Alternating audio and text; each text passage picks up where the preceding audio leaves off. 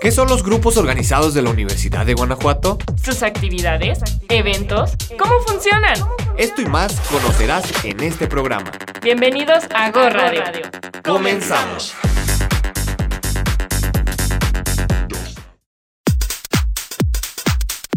Bienvenidos a esta primera edición de Go Radio. Mi nombre es Elisa Mata y soy estudiante de la licenciatura en Administración Pública en la División de Derecho, Política y Gobierno. Estoy muy contenta el día de hoy de estar compartiendo micrófono con mi compañero Miguel Alejandro Rangel. ¿Cómo estás el día de hoy, Alejandro? Hola, Elisa. Yo también estoy muy feliz de estar compartiendo aquí contigo y con nuestros radioescuchas y pues para que me conozcan un poquito, déjenme platicarles que soy estudiante de la licenciatura de Químico Farmacéutico Biólogo de la Universidad de Guanajuato.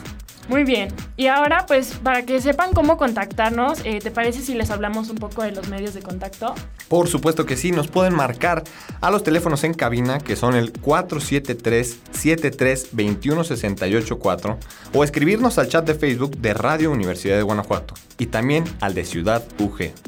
Y bueno, también los queremos invitar a que descarguen la aplicación de radio y TV UG en sus teléfonos. Es gratis, está para cualquier sistema operativo, ya sea iOS o Android, y así nos podrán escuchar desde cualquier parte del mundo. Excelente, Lisa. Pues, ¿qué te parece si les platicamos de qué se trata este programa de Go Radio? Claro, este programa es una colaboración entre Radio UG y la Dirección de Desarrollo Estudiantil. Y bueno, vamos a conocer un poco sobre todo lo que hacen los grupos organizados, sus actividades, eh, cómo surgen y muchísimas cosas más. Además, escucharán voces de estudiantes que fuimos seleccionados mediante un casting y nos dieron una capacitación, un curso por parte del CIRT para poder estar ahora compartiendo con ustedes en el micrófono. Así que quédense con nosotros, porque arrancamos con este programa. Pues sin más preámbulo, le queremos dar la bienvenida a nuestra invitada del programa y qué mejor forma de iniciar con la contadora Cecilia Lucía González Martínez, directora de Desarrollo Estudiantil. Bienvenida contadora Ceci, un gusto tenerla aquí en Corredio. Muchas gracias Elisa, estoy muy contenta de estar aquí con ustedes el día de hoy.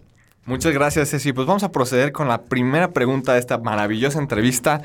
Y me gustaría preguntarle qué son los grupos organizados de la Universidad de Guanajuato y podemos incluir a las sociedades estudiantiles en ellos. Claro, te platico, los grupos organizados de la Universidad de Guanajuato, pues el nombre lo, lo dice, ¿no? Son estudiantes que se organizan con un objetivo en especial puede ser en diferentes temas como académicos, culturales, sociales. De verdad hay una infinidad de temas que creo que el programa no, no, no sería suficiente para platicar de todos ellos. Y referente a las sociedades de alumnos, pues como ustedes saben, a las sociedades de alumnos las elige la comunidad estudiantil y son los representantes de sus divisiones o de las escuelas del nivel medio superior ante las autoridades universitarias y ante la sociedad en general. Podríamos decir que somos lo mismo, al final son estudiantes organizados y pudiéramos eh, englobarlos en un concepto llamado sociedades estudiantiles o grupos estudiantiles. Claro. Y pues bueno, ¿cuáles son los objetivos de los grupos y sus líneas de acción más o menos? Así es, como, como les comentaba, tenemos diferentes líneas de acción en los grupos organizados. Algunos se dedican en temas de educación, otros con tecnología, otros llevan en la parte cultural. Tenemos mucho también los capítulos, que así les llaman, especialmente en las ingenierías, por mencionar a lo mejor algunos como ANEIC, que vienen de alguna sociedad nacional o, o en otros casos hasta internacional y simplemente se dedican a hacer actividades que contribuyen a la parte académica de nuestros estudiantes. Es correcto. Bueno, todos estos grupos organizados realizan bastantes, bastantes labores, como ya lo mencionaste, algunas, yo recuerdo también la CQFB, parte de la Asociación Farmacéutica Mexicana, AINEC. Entonces, ¿en qué apoyan las mismas, o sea, estas actividades, a la educación de nuestros estudiantes? Claro, contribuyen a la educación en la parte académica, pero yo creo que lo más importante es que contribuyen a la formación integral. Desarrollan todas estas habilidades blandas como las conocemos en nuestros estudiantes. Entonces, les puedo decir, porque he conocido en estos seis años que tengo en la universidad y que afortunadamente han sido en desarrollo estudiantil, he visto el crecimiento de un estudiante que entra a un grupo organizado. ¿Cómo entra? Y cómo sale. Entonces, la verdad se les rompe así como cualquier pero, abren todas las puertas que pueden y todas estas habilidades las adquieren por ser parte de un grupo organizado o de una sociedad de alumnos o de cualquier proyecto estudiantil. Claro, y pues bueno, ¿y de qué forma eh, entra la universidad ah, con la Dirección de Desarrollo Estudiantil para regular estos grupos? Eh, ¿Cómo podemos decir que un grupo ya está consolidado, ya está formado y es reconocido como un grupo organizado? Tenemos diferentes proyectos estudiantiles. Para hacer un grupo organizado como tal, sí hay un proceso. Primero tienes que presentar tu proyecto al director de la división donde haya más integrantes, porque también sabemos que hay grupos organizados que hay de todas las divisiones y demás. Tenemos que tener el visto bueno de una autoridad, porque al final pues nuestros estudiantes están adscritos a una división o a una escuela del nivel medio superior. Entonces sí necesitamos contar con ese visto bueno y posteriormente se hace el registro ante la Dirección de Desarrollo Estudiantil también existen los proyectos estudiantiles o los proyectos efímeros, ¿no? Recuerdo mucho hace un par de años cuando fue lo del lo del temblor, o sea, ese fue un proyecto efímero, ¿no? Nos unimos todos a la colecta de víveres y mm, para poderlos hacer llegar, pero simplemente pasó y desapareció, ¿no? Entonces tenemos como este tipo de proyectos también. Oye, Ceci, toda vez que pasan este filtro de la autorización, ¿cómo es que Desarrollo Estudiantil apoya a estas asociaciones? Tenemos siempre al inicio de cada semestre una reunión con todos los grupos organizados. Platicamos de los proyectos que van a tener a, lo largo del semestre y justamente vamos viendo este, las actividades que se tienen. Por ejemplo, si va a haber una semana cultural con algún grupo organizado, trabajamos muy de la mano el qué se necesita, eh, qué impacto va a tener ¿qué requerimos en, en, todo, ¿no? Recurso humano, dinero, o sea, de todo, ¿no? Entonces eh, vamos haciendo y trabajando muy de la mano con el grupo organizado o bien con la sociedad de alumnos. Y bueno, ¿tú por qué consideras que es importante que todos los estudiantes tengamos por lo menos una experiencia dentro de un grupo organizado o en alguna asociación? Ay, esa pregunta me eriza la piel. Fíjense que quiero platicarles que cuando estuve en la prepa fui integrante de un grupo organizado que se llama, bueno, ahorita es Miel, en ese tiempo se llamaba Estafeta UG. Y entonces desde ahí a mí también me, me entró así como, como que esa chispita de decir, yo quiero seguir siempre en esta vida organizada en, de los estudiantes y todo, ¿no? Entonces, cuando entro a la universidad, pues no, no te quieres quedar así como, pues ya lo viví, ya no, pues entonces me animé a sacar una planilla para contender por la sociedad de alumnos. Y hoy, el día de hoy, les puedo decir que si yo no hubiera pasado por esas dos actividades de haber sido integrante de un grupo organizado y haber dirigido una sociedad de alumnos, el día de hoy no estaría aquí en la Dirección de Desarrollo Estudiantil porque te da toda esa sensibilidad, las habilidades de las que les decía hace rato, te, o sea, te lo juro que no, no, no hay un no. Si alguien nos dice que no, todos vamos por el sí. Y todo eso lo quiero poner a mi experiencia personal. Lo aprendí siendo parte de un grupo organizado y de una sociedad de alumnos. Pues ya por último, contadora Ceci, nos gustaría invitar a todos nuestros radioescuchas a conocer más acerca de los grupos organizados de la Universidad de Guanajuato y también que se acerquen, acérquense por favor a la Dirección de Desarrollo Estudiantil. No me queda más que agradecerle a usted, la contadora Cecilia Lucía González Martínez, por habernos acompañado en esta primera emisión de Go Radio. Además de que nos dejó muy claro cuál es la función de los grupos organizados dentro de la Universidad de Guanajuato. ¿No lo crees, Elisa? Claro que sí. Muchísimas gracias por estar aquí con nosotros el día de hoy. Y pues yo creo que todos nuestros radioescuchas han aprendido más sobre estos grupos organizados y definitivamente yo creo que muchos van a tener ganas de involucrarse en alguno. Muchísimas gracias. Muchas gracias por la invitación y de verdad sientan la confianza de acercarse a la Dirección de Desarrollo Estudiantil y no pierdan la oportunidad de ser parte de un grupo organizado o de la sociedad de alumnos que tiene la Universidad de Guanajuato. Muchísimas gracias. Gracias, Ceci. Gracias. Y pues ya se acerca una de las tradiciones más representativas de nuestro país, el Día de Muertos. Y por supuesto, los grupos organizados van a realizar diversas actividades Vamos a escuchar todo al respecto en una cápsula que nos prepararon nuestros compañeros. Hola, soy Elías Cortés. Y yo soy Ignacio Castillo y queremos compartirles que la Universidad de Guanajuato se une a los festejos de una de las tradiciones más antiguas de nuestro país, el Día de Muertos.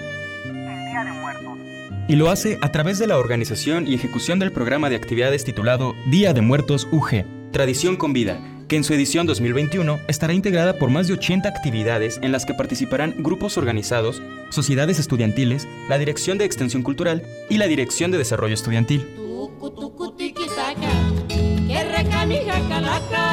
Entre la gran cantidad de actividades destacan los concursos de Catrinas, ofrendas de muertos, exposición de alfeñiques, charlas y conferencias sobre temas relativos a la festividad. ¡Mucho ojo! Porque el programa completo se desarrollará del 25 de octubre al 5 de noviembre, teniendo actividades en los cuatro campus universitarios y en el colegio de nivel medio superior. El año anterior, la edición se llevó a cabo de manera virtual, pero en este 2021 el formato será híbrido, por lo que las actividades que se lleven a cabo en los recintos universitarios tendrán un aforo limitado. Así que no lo pienses y participa. Lo que nuestra comunidad no se puede perder es el ciclo de conferencias Más vale prender una vela que maldecir en la oscuridad donde se abordarán temas de la muerte desde la poesía, el arte sacro, historias, cuentos de terror y fotografía post-mortem. Más de 45 actividades que integran el programa son propuestas por grupos organizados y sociedades estudiantiles, con lo que se demuestra el compromiso institucional de los estudiantes por mantener vivas las tradiciones de nuestro país.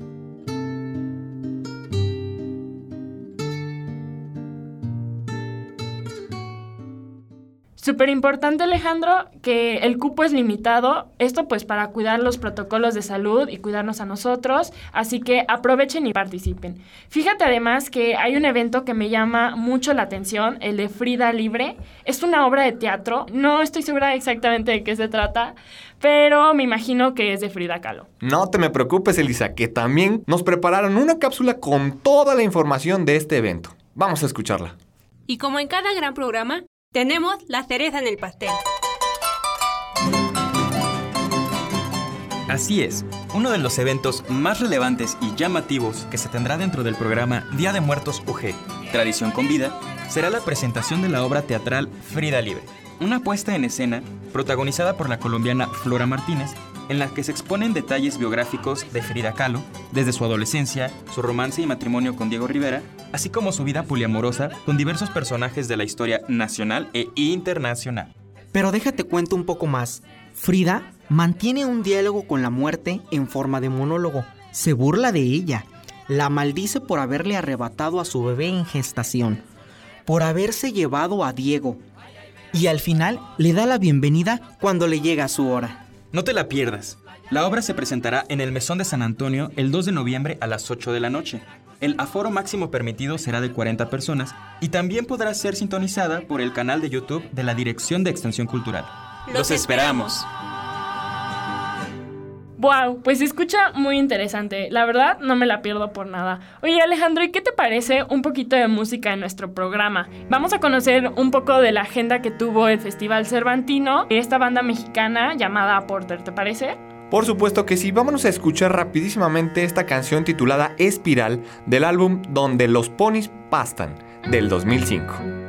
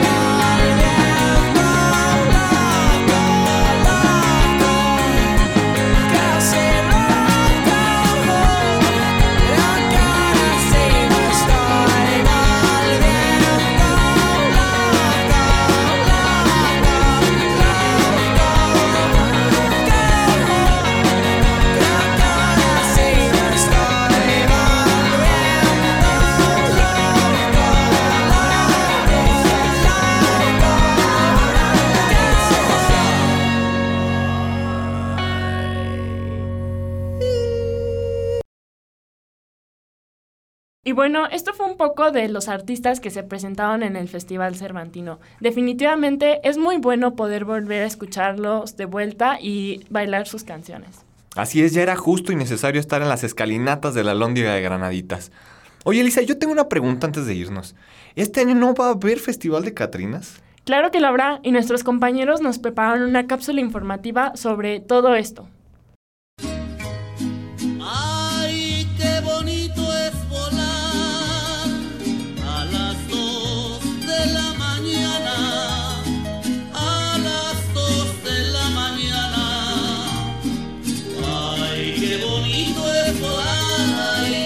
Fíjate que una actividad que ya ocupa un lugar importante en la programación de Día de Muertos UG, Tradición con Vida, es el concurso Catrina. El grupo organizado Miel UG es el responsable de darle seguimiento y ejecución, y la temática de las vestimentas será sobre trajes típicos mexicanos. ¿Ya tienes tu traje? La cita tendrá lugar en el Mesón de San Antonio el próximo 3 de noviembre a las 5 de la tarde. El aforo máximo será de 40 personas y el número de participantes no podrá ser más de 10. Para evaluar a los y los participantes, se instalará un jurado que deberá calificar creatividad en el vestuario, maquillaje y caracterización. Algo extraordinario es que el evento también podrá ser sintonizado en las redes sociales de Miel UG, de la Dirección de Extensión Cultural y de Desarrollo Estudiantil. Además de que las tres mejores Catrinas recibirán un premio en efectivo de 2.000, 1.500 y 1.000 pesos respectivamente. La convocatoria se puede revisar en redes del grupo organizado Mieluge. Abeja, organízate y participa.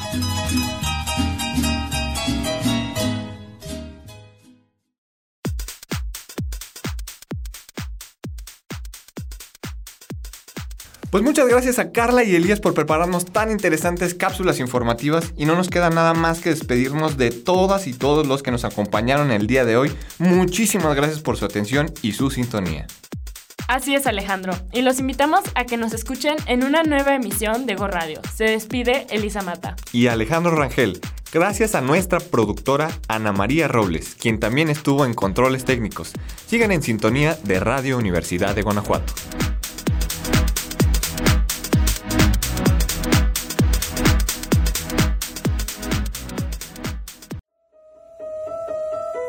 Gracias por acompañarnos en esta emisión de Go Radio. Los grupos organizados en Radio Universidad de Guanajuato. ¿Tus actividades? ¿Eventos? ¿Cómo funcionan? Este programa es una coproducción de la Dirección de Desarrollo Estudiantil y, Radio, Universidad, de Guanajuato.